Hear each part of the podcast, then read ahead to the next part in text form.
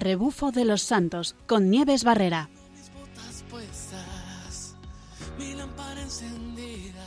Buenas tardes, ya es viernes y de nuevo tenemos una ruta, una ruta que está relacionada con la próxima celebración de la Virgen que tenemos, con el Carmen y con un montón de cosas más. Vamos a ver cómo podemos crecer y aumentar la fe y, ser más fuertes en nuestra vida espiritual. Y vamos a tener una entrevista con alguien que nos va a llevar de la mano de, eh, de la oración y de un apostolado muy bonito que tiene mucho que ver con el ofrecimiento diario.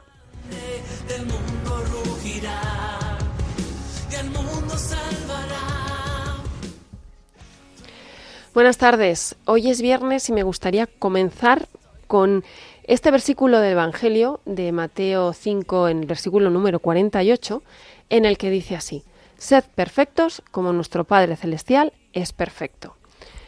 Un versículo que nos, nos puede impresionar un poco, nos puede llamar la atención y decir, ¿cómo vamos a ser perfectos? Bueno, pues se trata de ir en camino hacia esa perfección. Y el programa de hoy vamos a hablar de esto, de cómo entrenarnos para, para ir al cielo, cómo se puede preparar uno, cómo se puede ejercitar y cómo puede ser eh, poquito a poco más fuerte espiritualmente. Y, pero como siempre tenemos la, la, ruta, tenemos una ruta muy especial que va a ser por la zona de Toledo, va a ser una ruta urbana en este caso. Y tenemos con nosotros a Rafa Sánchez, nuestro colaborador favorito. ¿Cómo estamos, Rafa? Muy buenas tardes, Nieves. Pues muy bien. Bueno, estamos ya en verano. Mm, planes hay. Con el calorcito, sí. Con el calorcito, efectivamente. Bueno, pues vamos a ver, vamos a ver cómo, cómo es esta ruta, Rafa, porque vamos a poner un poquito en contexto, porque a mí me parece, estamos el día 16, es la celebración de la Virgen del Carmen, y tiene, esta ruta tiene mucho que ver también con el Carmen, ¿no? Bueno, claro, en Toledo pues eh, hay una de las fundaciones de Santa Teresa. Sí. Entonces, bueno, pues están los carmelitas allí. Y por supuesto, pues tiene bastante que ver con, con el Carmen, que también lo están celebrando allí. Y además tiene mucho que ver con nuestro programa de hoy, que es un, pro, un programa en el que vamos a hablar de cómo entrenarse, ¿verdad? Y los, el, el Carmelo que viene de antiguo, de los antiguos, eh, de gente, de eh, monjes que vivían en el Carmelo allí por la zona de El Haifa, que vivían de una, de una tenían una vida de ascesis eh, muy profunda, muy grande. Y bueno, tiene mucho que ver con esto, ¿verdad? Y además Toledo, una ciudad importante, importante también para la, la cristiandad. ¿Por qué? Claro, bueno, allí tuvo lugar el tercer concilio de Toledo ¿Mm? en el año 589, Ujú. en donde, bueno, pues fue la conversión de Recaredo, que se convirtió al catolicismo, puesto que en aquella época, pues eh, los visigodos eran, estaban bajo el dominio, digamos, eh, eran arrianos, eh, una eran heréticos en este sentido, no, eran católicos, y en el 589 se, en el concilio se convierte el rey Recaredo y, y comienza pues el, el catolicismo en Em, España. Pues vamos a ver esta ruta, porque es una ciudad súper interesante y creo que nos traes muchos sitios interesantes para ver. Bueno, pues esta ruta pasa por el Puente de Alcántara, por el Cerro del Bú, la Ermita Virgen del Valle, ¿Sí? la Ermita de Nuestra Señora de la Cabeza y el Puente de San Martín. No, es, es una ruta que no es muy larga, ¿verdad? No, es cortita. Son Cortita. entre 4 y 5 kilómetros más o menos, o sea que vamos a ir paseando prácticamente Y- y, conociendo un poco todo, todo Toledo. Eh, vamos a ir haciendo un paseo por la historia de, de España y de la fe. Está muy, muy interesante. ¿Qué lugares así? ¿Tienes algún lugar que te ya parezca un poquito más interesante o con alguna curiosidad? Bueno, hay muchos porque además Toledo, por ejemplo, está lleno de ermitas y, Ujú. y- y lleno de monumentos y es una maravilla, no hay podemos no parar de hablar, ¿no? Vamos a comenzar nuestra ruta, mm, como he dicho, es a pie y vale, empezamos en el, en el valle que, que el río Tajo ha labrado durante milenios hasta hasta hasta el Peñón Rocoso que se levanta eh, por donde se levanta el casco histórico. Y bueno, pues eh, vamos a ir paseando. En nuestro paseo tendremos una vista privilegiada de, de- de la ciudad, porque se va a ver toda la ciudad eh, de forma maravillosa, unas vistas tremendas. Y también de, pues, de sus principales monumentos. Nos vamos a topar con algunos de los emblemas más queridos por los toledanos, como va a ser la, como he dicho, la ermita de la Virgen del Valle, y como te estoy diciendo, pues en Toledo hay un mogollón de, de ermitas por todas Sí. partes. Y también, bueno, disfrutaremos de un, de un paisaje natural donde pues, crecen los olivos, las encinas, almendros, plantas aromáticas como el tomillo, etcétera, ¿no? La lavanda. Así que, bueno, eh, comenzamos el paseo por el puente de Alcántara, Sí. eh, que se construyó inicialmente por, por los árabes en el año 866. Ujú. Y en lo alto se levanta el castillo de, de San Servando. Sí. Y bueno, desde aquí se pueden ver los restos de lo que fue eh, un artificio, el artificio de Juanelo Turriano. Juanelo Turriano, que fue un ingeniero, un inventor del siglo XVI, que construyó una especie de artificio arquitectónico que lo que hacía es que elevaba el agua desde el Tajo hasta lo que es el, el- Interesante el el ingenio. Alcázar. Sí. Y entonces, bueno, fue algo impresionante, que no quedan nada más que los restos y no se conoce muy bien cómo debió ser, pero se han, se han hecho reconstrucciones eh, posteriores eh, y la verdad es que mm, es, es una maravilla, ¿no? Sí. Lo- nuestro, nuestro ingeniero Juanelo Turriano. Bueno, pues la ruta sigue, sigue la llamada de, de, de la carretera del Valle Sí. y vamos por una cómoda acera, eh, aguas, aguas abajo, Sí. y dejamos atrás el puente nuevo, eh, donde enfrente se dibuja la, la- bueno, ve- veremos la imponente silueta del Alcázar de Toledo y debajo, eh, pues la esplanada, los restos de, de lo que fue un convento del Carmen. Mira, que Donde- ya topamos con esto. Exacto, y donde además estuvo preso y, y se escapó luego mm, San Juan de la Cruz, Ah, eh, que también es otro carmelita. sí, que junto con todos... Santa Teresa, pues bueno, pues los dos eh, hicieron la... Revolucionaron la Iglesia. Exacto, Hmm. la- lo que es la reforma del Carmelo. Sí. Y nada, el camino empieza a subir hasta llegar al puente sobre, sobre el arroyo de la Degollada y eh, bordeamos el, el cerro del Bú, como habíamos dicho. Y nada, en este peñasco, en este peñasco se han localizado restos de, de un poblado de la Edad de Bronce que fue habitado por los primeros vecinos de la ciudad, eh, donde se puede acceder a un, a un yacimiento. Y nada, seguimos subiendo mm, hasta encontrarnos con otra ermita, la ermita de la Virgen del Valle, que es, un, es, es una ermita del siglo XVII, donde hay además eh, hay una pieza de cerámica de, de un artista del siglo XIX y XX que se llama Ruy de Luna. Y, y bueno, en esta pieza la verdad es que hay, hay inscrito un texto muy bonito que a mí me llamó la atención y vamos a, Vamos a a decirlo verlo. aquí porque es muy hermoso. Dice, eh, aunque pequeña me ves, soy muy grande como ermita, pues la reina que me habita tiene a Toledo a sus pies y otorga al que solicita, si pide con interés, aquello que necesita, si no la olvidas después. Qué bueno esto último, ¿no? No hay que olvidarla, hay que, hay Claro, que hay que ir tenerla pedir, presente a la Virgen, exactamente, qué bonita, qué Siempre bonita. es la que nos conduce al final en nuestras rutas. Exactamente. Y otra vez la oración aparece aquí. Eso es. Bueno, pues además la ermita esta es, eh, es todo un emblema para los toledanos que celebran aquí cada, pues, cada, cada primero de mayo la, unas romerías, la, una de las, la más famosa romería. Y bueno, eh, además de las vistas, desde aquí pues eh, hay unas fotografías estupendas de la ciudad, con una perfecta visión y silueta de la, de la catedral, y viendo también el casco histórico y bueno, y las, las aguas abajo de- de- del Tajo, la verdad es que es una maravilla, ¿no? Sí. Y bueno, a nuestra espalda merece la pena también subir eh, lo que se llama la Piedra del Rey Moro, que es un lugar eh, muy visitado donde, donde se tiene una, una hermosa panorámica de Toledo y, y además con unos atardeceres impresionantes.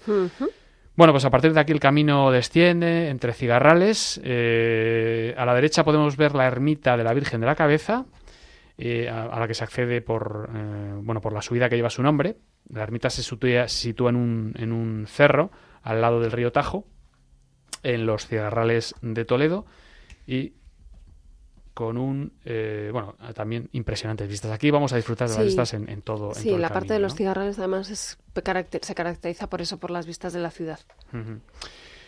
Y nada, en pocos metros alcanzaremos el majestuoso puente de San Martín, eh, que está pues eh, a la sombra del, del monasterio de San Juan de los Reyes. Precioso, Que por es- cierto.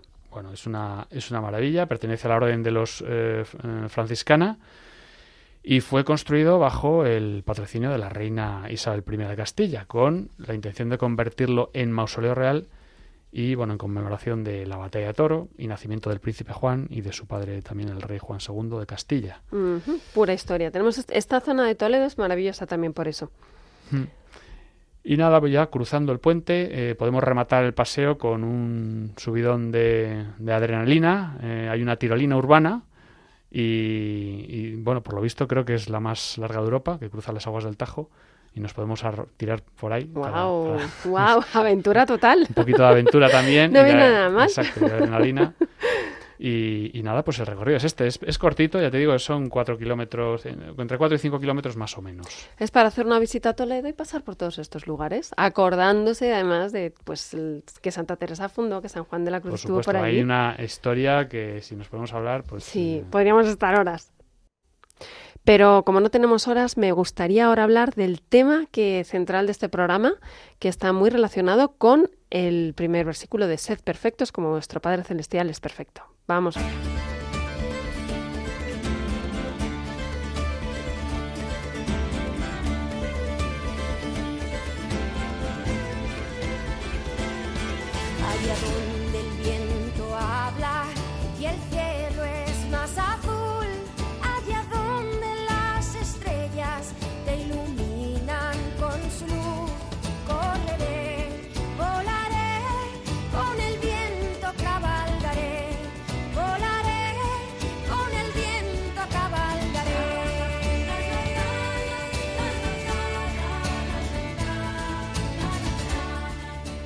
Sed perfectos, sí, Rafa. Para ser perfectos, ¿qué es lo que hay que hacer? Pues eh, ser perfectos en qué, en el espíritu, en, todo, en cualquier cosa. Hay que mm, entrenarse, ¿no? Entrenarse, siempre. El entrenamiento es fundamental. Es fundamental. Yo primero te voy a preguntar a ti, tengo mucha curiosidad porque uno tiene que ir creciendo. Para uno ir creciendo tiene que ir poquito a poco avanzando. Físicamente, para ti un entrenamiento, ¿qué requiere? ¿Qué es lo básico que tiene que tener un entrenamiento? Deportivo. Vamos a hablar primero del entrenamiento de deporte. Bueno, hablando de un entrenamiento deportivo, pues primero hay que fijarse unos objetivos, ¿no? ¿Qué, es lo que queremos hacer? ¿Para qué queremos entrenar? Y bueno, pues en base a esos objetivos, por ejemplo, preparar una carrera, vamos a poner el ejemplo, pues eh, entrenar, hacer una guía, tener constancia, tener fuerza de voluntad y bueno, en, su caso, pues practicar alguna técnica que nos facilite la práctica, sí. Pues mira, es que esto que vas diciendo a mí yo creo que se puede aplicar muy bien a la vida espiritual. Porque mm, hablamos de constancia, de fuerza de voluntad, hablamos de sacrificio en definitiva, ¿no? Que parece que... Un poquito de entrega. Un poquito de entrega, un poquito de saber qué es lo que queremos. Si queremos, si la vida es para llegar al cielo, pues tendremos que tener, hacer lo, necesario para llegar al cielo. E incluso técnicas. ¿Cómo, ¿Cómo practicar la vida de fe? Pues, ¿por qué no? Rezando, eh, eh, viviendo los, los, sacramentos, etcétera, etcétera, ¿no? Es, es que hablamos muchas veces como hablamos muchas veces en la vida de fe de sacrificio, ¿no? Pero lo vemos como algo como si fuera un peso muy grande, ¿no? Hmm. ¿Tú cómo lo ves esto? Bueno, el sacrificio siempre se ha visto efectivamente, como tú dices, como algo que, que no, no, gusta, ¿no? no, no gusta, no gusta. Sin embargo, eh, pues... Sí, si tenemos el objetivo claro, vemos que es un medio para llegar a Dios, ¿no? Exacto. Es un medio y un entreno. Un entreno espiritual. Y que al final nos puede hacer un bien a cada uno, ¿no? Desde luego, yo creo que el bien está asegurado. sí, porque si se lo entregamos al Señor. Exactamente. Eso para empezar, pero además uno piensa y dice, vamos a hacer sacrificio, pues voy a dejar de comer estas golosinas. Oye, pues a nadie le viene mal dejar de comer un poco de azúcar. Sí. Para empezar así. O voy a esforzarme en el estudio, que este, esto nos cuesta muchísimo. No sé a ti, pero a mí me costaba muchísimo. Y al final es un bien para uno, ¿no? O voy a dejar de mirar el móvil. Wow, esto que está hoy en día súper presente. Sitios donde miramos el móvil. Eh, cuando tenemos una conversación con alguien y alguien nos manda un mensaje, nos despistamos. ¿Dónde más? Pues ah, eh, bueno, voy a decir un sitio, eh, pero en misa a veces eh, sale el móvil por ahí a pasear, lo sabemos. Efectivamente. sí. O estamos incluso en clase, algunas, algunos sacan el móvil así. Efectivamente. ¿Y cuánto nos cuesta esto, verdad? Sí, cuánto cuesta decir en un momento dado, decir, bueno, he recibido un mensaje, pero no voy a mirar el móvil, ¿no? Voy a, a mirarlo para después. ¿Y tú has pensado alguna vez a qué nos lleva todo este tema del sacrificio? Porque el Señor nos lo pone, al final es un bien. ¿Cuál es el bien más grande que nos puede hacer? Bueno, desde luego, eh, cuando el, sacrificio se entrega al Señor, pues, eh, aunque parezca paradójico, es ser libres. Ser libres. mm, estamos realmente comprando la libertad que el Señor eh, nos, pues nos ha dado y, y yendo hacia ella, ¿no? Libres de caer en nuestras en nuestras debilidades, en nuestra pereza, en nuestras flaquezas, en un montón de cosas al final este, este sacrificio al final y, y, esta cercanía a Dios, porque al final nos acerca más a Dios, nos hace ser completamente libres. Es un entrenamiento para ser menos esclavos del mundo. ¿no? Esta, sí, es un punto de vista. ¿Y cómo podríamos hacerlo? ¿Tienes algún ejemplo por ahí? Bueno, pues la verdad es que hay muchos ejemplos. Hemos puesto el del móvil, por ejemplo. Sí. Pero yo aquí tengo un librito del padre Florentino Alcañiz Ajá. Mm, sobre el corazón de Jesús, que, uh -huh. que, ya hemos hablado en algún otro programa, y que nos pone algunos ejemplos que me parecen, mmm, bueno, pues muy, muy significativos, ¿no? Sí. Dice que el sacrificio activo o de mortificación procura habituarte al vencimiento frecuente en cosas pequeñas. Dice, práctica tan excelente en la vida espiritual. Uh -huh. Y nos pone ejemplos. Dice, vas por la calle y te asalta el deseo de mirar tal objeto. Sí. No lo mires. Eh, tendrías el gusto de probar tal golosina. No la pruebes. Uh -huh. Te han inculpado por una cosa que no has hecho y no se sigue eh, gran prejuicio de... Dice, no se sigue gran prejuicio de callar. Pues cállate. Uh -huh. ¿eh? Cállate. Que eso, estamos, eso lo es tenemos, muy difícil. Eso, lo tenemos que eso practicar muchas veces, sí. Bueno, y así en general, en casos parecidos, como hemos contado ya, y, y todo por, por, porque yo reine, porque Mm. el, el, Señor reine, ¿no? Bueno, y si tu generosidad lo pide, puedes pasar a penitencias mayores. También, por supuesto. Puedes ir poco a poco a ese entrenamiento, es igual mm. que el que corre una maratón, no va a empezar directamente a correr la maratón, va a empezar poquito a poco. Primero 5 kilómetros, luego 10, luego 22 y luego los 40 y tantos, ¿no? Eso es, poco a poco ir avanzando y mejorando, que mm. al final un poco depende no de nosotros, sino mm. del Señor si se lo ofrecemos. Es curioso porque hablamos muchas veces del sacrificio que somos capaces de hacer humanamente, muchas veces, eh, no sé si, qué opinarás de esto, pero muchas veces es como que uno hace grandes sacrificios por uno, por estar delgado, por estar fuerte, por llegar el primero de la carrera, pero al final es como para uno, ¿no? Y, sin embargo, todo lo que nos ofrece la vida de fe, esa mortificación, ese sacrificio es para, puede ser para uno, pero también un bien para otros. Claro. Porque al final eh, haces una vida de entrega y, si, y, y, o sea, como que sale de uno mismo, porque además primero te lleva a Dios, primero sales para, para mirar a Dios, ¿no? Y luego, pues voy a estudiar, eh, al final el poder, el estudiar y el, el, sacarse su carrera puede ser un bien para otros. Uh -huh. Y puedes hacer mucho bien. Y además es para no caer en las tentaciones, pero me gustaría hablar de también, además del sacrificio, para poder llevar a cabo ese sacrificio, hay que estar cerca de Dios. ¿Y cómo podemos estar cerca de Dios? Por medio de la oración. Que es lo que más cerca nos pone de Dios, así a diario. Pues de esto vamos a hablar, pero antes vamos a escuchar una canción en la que se pide mucho en esa oración.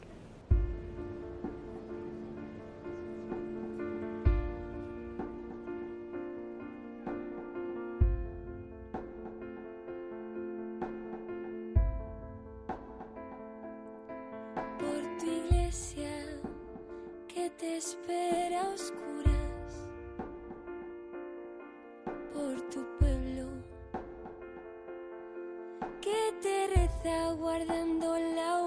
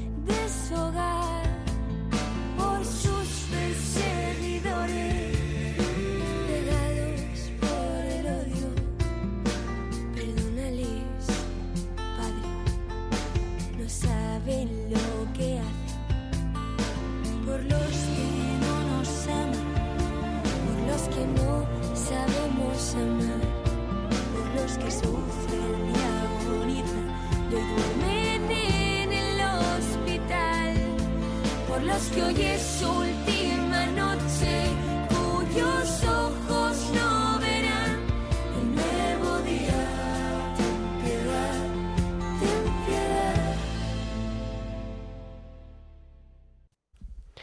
Pues qué interesante todo esto de- del entrenamiento, de ir creciendo, de fortaleciéndose, de cómo hacerlo y demás. Y Rafa, es que esto es tan, tan potente que, y tan aplicable a la vida espiritual que, que bueno, que hay que, hay que hablar también de ello, ¿no? De como, como veíamos, todo está muy, muy relacionado. Y vamos a hablar de una de las formas que tenemos para entrenar el alma, que es eh, la oración. Y para ello tenemos con nosotros a una persona que, que sabe mucho de este tema y sabe mucho de cómo eh, practicar esta oración y cómo ayudar a otros a, a aprender a, a rezar y, y a, y a unirse en este recorrido de, de virtud. Tenemos con nosotros esta tarde a Pelayo Rodríguez, que es el director diocesano del Apostolado de la Oración de Toledo. Buenas tardes, Pelayo, ¿cómo estamos? Muy buenas tardes. Muy bien, gracias a Dios. Muy contento de estar con vosotros. Sí, además me han dicho que estáis eh, preparando las fiestas del Carmen, ¿no es cierto? Sí, eh, aquí en esta zona de, en la que estoy, en la, la diócesis de Toledo, pero muy cerca de la de, la, de Madrid, Sí. toda esta zona que llamamos la Sagra, Sí. eh, tienen muchísima devoción a la Virgen del Carmen. En algunos sitios incluso es la patrona del, del- de la parroquia. Sí. Eh, en, en dos parroquias muy cercanas a mí es la fiesta, podemos decir, principal incluso. Unas le han coronado hace poco a la imagen, la primera coronación que se tiene de una imagen de la Virgen del Carmen. Sí. Y en otras zonas, aunque no, no, es, no es patrona, pero también se celebra con mucha solemnidad y además se hace procesiones con la imagen en casi toda la parroquia. O sea Qué bueno. Es muy, muy grande la devoción que hay en esta zona. Sí, sí, que además tiene el Carmen, como antes nos ha contado Rafa, la ruta que tenemos que va por la por zonas que Santa Teresa visitó por Toledo, pues está todo muy relacionado hoy. Así que desde aquí Sí. man- también eh, mandamos a todos los que están por la Sagra y devotos de la Virgen del Carmen felicitaciones para este día que, que vamos a tener tan especial. Hay que decir una cosa, que la Virgen del Carmen viene del Carmelo, que es un lugar que en el que si hay algo que practicaban los que allí vivían antiguamente era la, el, el crecer en virtud, ¿verdad? Porque estaban los monjes, ascetas por allí, los carmelitas, o sea que está todo, lo tenemos todo como muy bien relacionado para el tema de- del entrenamiento del alma. Pero vamos allá, vamos allá con este tema que nos interesa tanto, el apostolado de la oración. ¿Qué es esto? Para los que no sepan, ¿qué, qué, qué, qué es esto? ¿De dónde sale? Bueno, pues es verdad que la, la, la visión primera que aparece es pues que tenemos que, que, que hay un apostolado que es que se tiene que hacer a través de la oración y realmente es así. Es verdad que un- la oración en un sentido amplio, ¿no? Ujú. No es simplemente de hacer oraciones, incluso dedicar un rato a la oración, sino de hacer de nuestra vida oración. Sí. O podemos decirlo de otra manera, es que tenemos que orar la vida. Eso es lo que especialmente nos enseña el apostolado de la oración. Orar la vida, hacer de la vida una oración, una ofrenda al Señor. ¿Y de dónde sale? ¿Quién fue el, primer, el que creó esta forma de, de vivir la fe? Pues mira, surgió de una manera, como surgen todas las obras de Dios, suele ser de una manera como espontánea, ¿no? Surgió de- del- del noviciado de los jesuitas. Eh, cuando estaban pues hablando de muchos eh, de los que se estaban preparando, los jóvenes novicios que se preparaban para ir y, y estaban deseosos de ir a misiones, de tal manera que parecía que, que les faltaba tiempo y, y que tenían- querían adelantar el, el noviciado y, y no tener tanto tiempo de preparación para poder ir enseguida a misiones. Y entonces el, el- el padre, eh, pues que era el, maestro de novicios, les explicó, el, el padre Gotelé les explicó que ellos podían ser apóstoles ya desde, de- desde su convento desde su vida de, de, de- de formación, ellos ya podían hacer, ser apóstoles y lo pueden hacer a través de la oración, a través del apostolado que hacen uno eh, colaborando con el Señor y ofreciéndole al Señor ya desde ese momento su vida en unión con la de Jesús para que otros le conozcan y le amen. Entonces, Sí. así surge de esa manera tan espontánea. Sí, porque parece que muchas veces tenemos que irnos al final del mundo para, para poder hacer apostolado, pero en realidad lo tenemos muy, muy cerquita, más de lo que creemos. No, y sobre todo que yo creo que es un apostolado, no, la, la mayoría de la gente no tiene, no se va de misiones. Es verdad que es muy, es muy impresionante porque eh, coincide que los patronos de las misiones son los patronos también del apostolado de la oración. Y esos dos patrones que tiene el apostolado de la oración son precisamente San Francisco Javier, el gran apóstol de las misiones, y Santa Teresa del Niño Jesús, que nos enseñó de que podía ser apóstol de las misiones en su vida de claustro y a través de, su entrega eh, como carmelita en un convento de clausura. Y son eh. las dos grandes apóstoles, tanto del apostolado de la oración como de las obras misionales pontificias. Qué bueno y qué interesante, porque para poder ser Marta también hay que ser María, ¿no? Claro. Aquí lo tenemos todo. Forma parte de las dos, realidades, ¿no? Unos el Señor les llama pues, a un apostolado más activo, a ir hasta el fin del mundo, y a otro le llama a ser apóstoles también, porque una de las cosas que tenía Santa Teresa de Niño Jesús es que eh, tenía amigos misioneros que les ayudaba ella con su con sus cartas también su correspondencia pues para que ella se unía y formaba parte. De todas maneras incluso la misma Santa Teresa de Jesús consideraba que la vida del Carmelo era estar como en retraguardia para los que estaban en, vanguardia para los que estaban allí eh, al frente, que eran los, los capitanes, que eran los sacerdotes, y ellos estaban como detrás, sosteniendo, un poquitito como, como lo que presenta eh, pues el Antiguo Testamento cuando Moisés eh, estaba en el, allí en el Sinaí rezando mientras estaba Josué eh, en la guerra y dice que cuando bajaba los brazos entonces perdía. Cuando levantaba los brazos entonces ganaba Israel. Y entonces lo que hicieron fue que se pusieron dos a los lados y, y, le sostenían sentados a los brazos de Moisés para que no se bajaran los brazos y así pudiera esa oración hacer posible la victoria de, Josué. O sea que podemos decir que ya desde el Antiguo Testamento aparece y más especialmente también pues aparece en la vida cristiana. Y, y ahora trayéndolo aquí a nuestros días, eh, ¿en, ¿en qué consiste? ¿Cuáles son los pilares de este apostolado de la oración? Bueno, pues mira, el, apostolado de la oración es muy importante descubrir cuál es el corazón del apostolado de la oración. El corazón del apostolado de la oración es descubrir que todo redimido por Jesús está llamado a colaborar con Él, a esa redención para que sea Jesucristo conocido y amado. Y el corazón de, lo, de esa colaboración está en que nosotros podemos unirnos nuestra ofrenda a la ofrenda de Jesús, que es el Redentor. Hay una frase muy bonita que resume un poquitito, yo creo que lo que es el corazón de la apostolación, que es todo redimido por Cristo está llamado a ser redentor con Él por el ofrecimiento de la vida. Es decir, ese es como el resumen, podemos decir en una frase, por eso el, el apostolación mira al corazón de Jesús, ¿eh? por eso es también la apostolación ha sido el que ha fomentado mucho la devoción al corazón de Jesús, porque en el corazón de Jesús lo que ve es reflejada la redención en la persona de Cristo. ¿Eh? El Hijo de Dios que se encarna, que en ese corazón pues se le se muestra el ardor de su amor, que le lleva a entregar la vida, que la entrega de la vida está precisamente en la cruz, que la, la entrega de la cruz eh, pues eh, le lleva también a, a, dolerse por aquellos que se cierran al amor suyo y, que eso le produce una herida en el corazón y que invita desde esa cruz, invita a todos a que si queréis venir conmigo, eh, como dice tan bonito San Ignacio en los ejercicios, si queréis venir conmigo, la llamada del rey temporal, pues tenéis que colaborar conmigo. ¿Cómo?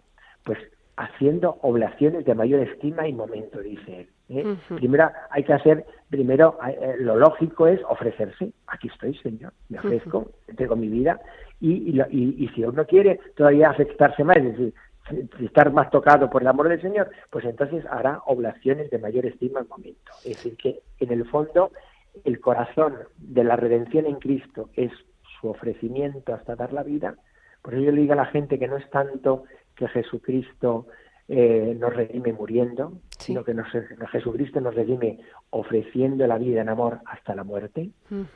La muerte es la culminación de su entrega de amor. ¿Por qué? Porque en la misma carta de los hebreos dice que al entrar en el mundo, es decir, a comenzar a tener un corazón como, como el nuestro, Él dijo, tú no quieres sacrificios ni ofrendas, me, me- me has abierto el oído, no pides sacrificios expiatorios, pero me has dado un cuerpo, me has dado un corazón. He aquí, oh Dios, que vengo para hacer tu voluntad.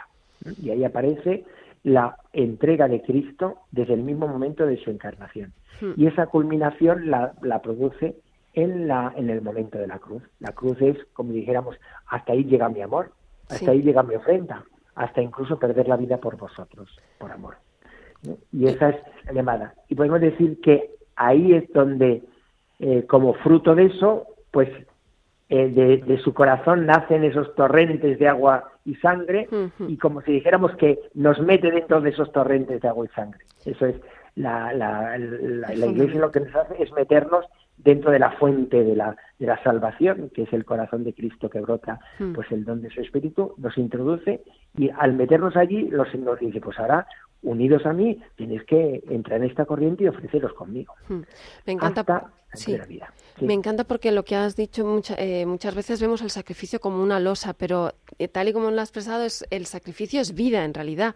O sea, es entrega. Es, eh, y, y porque muchas veces vemos eso como que. Es que pensamos horror. que el sacrificio es capacidad, simplemente es a ver si soy capaz de sufrir, y no es eso. Hmm, Soy capaz de amar hasta el sufrimiento. Esto nos lo tenemos que grabar. Y, Dice sí, una sí. cosa muy bonita, el fundador de los, de los traperos de Maús, Ujú. David Pierre, dice que tiene una, una expresión muy bonita que está bailando el amor y en francés la- la- el dolor es femenino, la douleur, Sí. la dolencia. Y están bailando el amor y la dolencia los dos y entonces le dice eh, a la dolencia al amor, no te vayas que sin ti soy muy fea. ¡Hala! El dolor sin el amor qué feo es. Anda. Y dice, pero, dijo- pero le dijo el amor a la dolencia, pero tú tampoco te vayas, porque sin ti no soy tan hermoso. Claro, claro, es que luego el amor que llega hasta sufrir. O sea, pero no es la capacidad del sufrimiento solamente, es el amor que le lleva incluso a asociarse en el sufrimiento. Mm. Eso es el amor, eso es el amor. Y de manera súper concreta, ¿cómo vive una persona el apostolado de la oración? ¿Qué hace? Mira, pues yo primero caer en la cuenta, eh, que uno caiga en la cuenta de que su vida es muy valiosa delante de Dios. Eh, hay un autor, eh, un sacerdote que estaba muy malito y dijo, había escrito un opúsculo al final de su vida y dice, en la vida se puede jugar, pero no se puede jugar que la vida. Hay muchos que juegan con ella. Yo quiero ofrecer mi vida por aquellos que juegan con ella. Creo que es muy importante descubrir, mi vida es muy valiosa delante del Señor. No puedo perderla. Y por tanto, la primera disposición es caer en la cuenta de esa realidad. ¿no? Sí, Segundo, creo que después, viendo esa realidad, uno diciendo, bueno, si yo estoy llamado a esto, pues cada día me tengo que ofrecer al Señor nada más, hacer concreta mi entrega. Y yo creo que es bonito hacerlo concreto. Es verdad que uno puede después también preparar una consagración personal como fruto también de ir cayendo en la cuenta de este amor y consagrarse al corazón de Jesús, por ejemplo sí, que es otra de las cosas que fomenta la apostolación. Pero yo creo que es muy importante, además de ir como preparándose a esa ofrenda como más eh, personal ¿no? Eh, o como familiar, también es importante que yo cada día caiga en la cuenta de eso. Y por eso el apostolado de la oración lo que fomenta en que cada uno tenemos que hacer es rezar, pero rezar haciendo la oración, haciéndolo vida sí. no simplemente como una mera oración, ¿no? Poniendo el corazón cada, cada mañana, Señor, aquí tienes mi vida, yo te la ofrezco. Entonces, es una de las cosas que hace Radio María cada mañana cuando reza las oraciones y reza el ofrecimiento de la apostolación, que seguramente muchos de los oyentes pues lo, lo conocen de, por haber escuchado tantas ven Espíritu Santo, inflama nuestro corazón. Efectivamente. etcétera. ¿Eh? Señor, Sí, una oración que tenemos muchos, muchos guardados desde, desde, desde pequeñitos, porque es algo que pues, en el colegio empezábamos, antes empezaba rezando el ofrecimiento de obras, etcétera, etcétera. Mm. ¿Y es algo para uno o es algo para uno y para otros? es para todo. Que se- me- mucha gente me ha preguntado, ¿y el apostolado haciendo que es apostolado seglar, es apostolado sacerdotal, es apostolado por los religiosos, es para la gente joven, o es para los infantes? Digo, o es para los enfermos? Digo, es para todo el mundo. Sí, Todo el mundo tiene que vivir, ese es como dijéramos, el corazón de todo apostolado. ajá, Y por tanto, eh, ¿qué es lo que nos, nos a- unifica a todos los que somos eh, cristianos? Desde el Papa hasta el último niño que se haya bautizado, pues que estamos bautizados. Sí. El Papa está bautizado, los sacerdotes estamos bautizados, la, la, la- los religiosos están bautizados, los matrimonios están bautizados, eh, lo- los hijos están bautizados, los jóvenes eh, viven su bautismo, todos por el hecho de estar bautizados, ya por eso nosotros estamos llamados a ofrecerle nuestra vida al Señor y es para todos. Y por eso hay que enseñárselo desde lo más, como dices tú, desde, desde que en el colegio. Es verdad que hay que enseñarlo para que no se quede con una mera oración, hay que poner siempre la, como ir ca- haciéndole caer en la cuenta de esa realidad al que lo hace, ¿no? Sí. Mi vida vale mucho, yo tengo que ofrecerla, hoy la voy a ofrecer, la voy a ofrecer para colaborar con Cristo en la redención, esto que me cuesta se lo voy a ofrecer al Señor, aquello que me cuesta se lo voy a ofrecer al Señor, bueno, pues ir haciendo todo, esto que me da mucha alegría se lo voy a ofrecer al Señor, y todo ese ofrecimiento se está convirtiendo en colaboración con Cristo a la, a la redención del mundo. Por eso Y- digo que es todo el mundo el que tiene que vivirlo. Sí. Y además eh, la oración es, también la, la parte de la oración se pide por la iglesia. Claro, Eh, porque además una de las cosas que al final tenemos que concretarlo, eh, yo siempre digo que la iglesia es el cuerpo de Cristo, no se puede hablar de la cabeza sin el cuerpo. Y por tanto, Cristo, el corazón de Cristo, se hace presente en el corazón de la iglesia. Y por eso el ofrecimiento, una de las cosas que tiene es que siempre termina eh, diciendo, y, yo te ofrezco eh, toda esta vida por las intenciones del Papa, por las intenciones de mi obispo, por las intenciones de mi párroco, por mi- las necesidades de mi familia. eh, es decir, que hay una intencionalidad eclesial siempre en todo, ¿no? Efectivamente, de hecho de ahí viene las intenciones de cada mes, ¿verdad? Efectivamente, el Papa ya desde hace muchísimos años, eh, precisamente lo que hacía es siempre dar las intenciones suyas al, al final de un año para el año siguiente para tenerlas.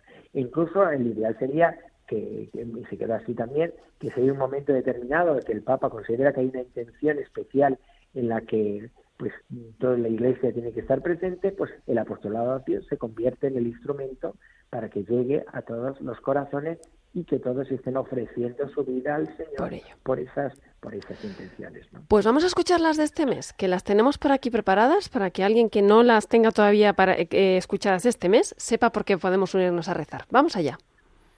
Cada vez que recibimos el pan de vida en la Eucaristía, Jesús viene a dar sentido nuevo a nuestras fragilidades y nos recuerda cuán valiosos somos ante sus ojos. El Papa Francisco nos pide orar en este mes para que los católicos pongan en el centro de su vida la celebración de la Eucaristía, que transforma profundamente las relaciones humanas y abre al encuentro con Dios y con los hermanos. Que la participación frecuente en este sacramento nos una cada vez más a Él y nos haga asimilar su manera de vivir, su capacidad de partirse y entregarse a los hermanos, y nos dé el valor de salir de nosotros mismos y de inclinarnos con amor hacia la fragilidad de los demás. Bueno, eh, la Eucaristía, para que haga vida en nosotros y para, para también llevarla a los demás. Qué bonita esta intención, ¿verdad? Además, como muy gratificante para cada uno, ¿no? Claro, además, yo creo que además eh, es verdad que el Papa, pues muchas veces son intenciones más sociales, otras veces son más las que tienen el corazón, las necesidades que hay de la Iglesia tantas veces, ¿no? Pero es verdad que aquí en concreto esta intención de la Eucaristía es muy bonito porque tiene mucha relación también con lo que el apostolado de la oración enseña del corazón de Jesús, ¿no? Claro. que es que Cristo, pues eh, lo que mantiene, yo les digo siempre que muchas veces tenemos las imagen, la imagen de que Cristo en el cielo un poco egoísta, ¿no? Entonces en el cielo están ya para descansar, ¿no? Hmm. Y entonces uno va a descansar después de sufrir tanto. Claro. Y yo le digo a la gente, no, en el cielo están los que aman. Y el. Señor sigue amando y por tanto sigue ofreciéndose por nosotros. Hmm. Está pues eh, eh, eh, mostrando sus manos, su costado al Padre diciendo yo me he entregado por ellos, yo les amo, me he entregado. Y en el cielo están todos los que aman, ¿no? Entonces le digo yo que es muy importante también descubrir cómo el Señor mantiene su ofrenda permanente en el cielo. Y esa ofrenda es la que los sacerdotes, a través de las palabras de la consagración, traen al Señor. eh, eh, el, el, mismo Cristo que está en el cielo es el que se hace presente en nuestro tiempo, como decía tan bonito el Papa Benedicto, se hace contemporáneo a nosotros. ¿Y cómo se hace? Ofreciéndose en el altar. Pues es tan bonito porque la Eucaristía es la ofrenda permanente de Cristo eh, en el cielo que entra en la tierra. Y, nos, y nosotros, ¿qué, para qué, qué hacemos los sacerdotes? Pues que al ofrecer la misa, nosotros, la Eucaristía, la gente, los demás podemos unirnos, especialmente también nosotros, pero toda la gente que participa en la Eucaristía puede unirse a la ofrenda de Cristo en la Eucaristía ¿eh? y unir su ofrenda a la ofrenda del Señor. O sea El que aquí, sacerdocio unido al sacerdocio de Cristo. aquí unimos todo, el- por medio de la Eucaristía y por medio del apostolado de la oración. Este mes es un mes maravilloso para practicar todo esto. Pues padre, hasta aquí, que nos vamos a tener que ir, pero nos quedamos con ganas. ¿Existe alguna página web, algún lugar donde aprender más sobre el apostolado de la oración o algún eh, alguna Bueno, referencia? mira, hay una, hay una a nivel de internet, hay una página de la Red Mundial de Oración por el Papa, si lo busca la gente, ¿Mm? y la postulación que además eh, ahora están lo que están haciendo es mm, que ponen eh, también han, han empezado a hacer una revista que, que antes se publicaba eh, físicamente y ahora se publica a nivel de pues, Online. de, de PDF online que se llama Reino de Cristo Ajá. y ahí viene por muchas cosas pues para para conocer más también del apostolado de todas maneras quizá lo mejor es un librito que hay que se llama 12 lecciones de, de la, para, apostol- de- para el apostolado de la oración, que es del, del padre Manuel Iglesias, Sí. eh, que también quizá ahí en, esa lo pueden pedir, o si no lo pueden pedir a nuestra delegación de Toledo. Si ponen apostolado de la oración toledo.es, aparece una página también nuestra, de nuestra diócesis, donde también aparecen esos libros que, la mayoría son del apostolado de la oración y del corazón de Jesús, y ahí pueden coger, eh, escoger también, también para conocer más lo que es el apostolado de la oración. Pues muchísimas gracias, Padre Pelayo Rodríguez, director diocesano del Apostolado de la Oración de Toledo. Y dejamos aquí estos libritos, ¿por qué no? Como tarea para el verano. Y nos tenemos que despedir. Despedimos a Rafa Sánchez, que ha estado con nosotros, y a Germán García, que me está en los mandos. Y como siempre, les dejamos con el rezo de vísperas y buena ruta.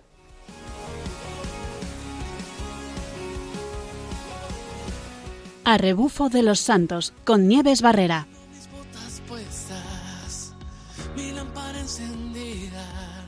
y voy a proclamar que tú eres la verdad. Vamos como soldados.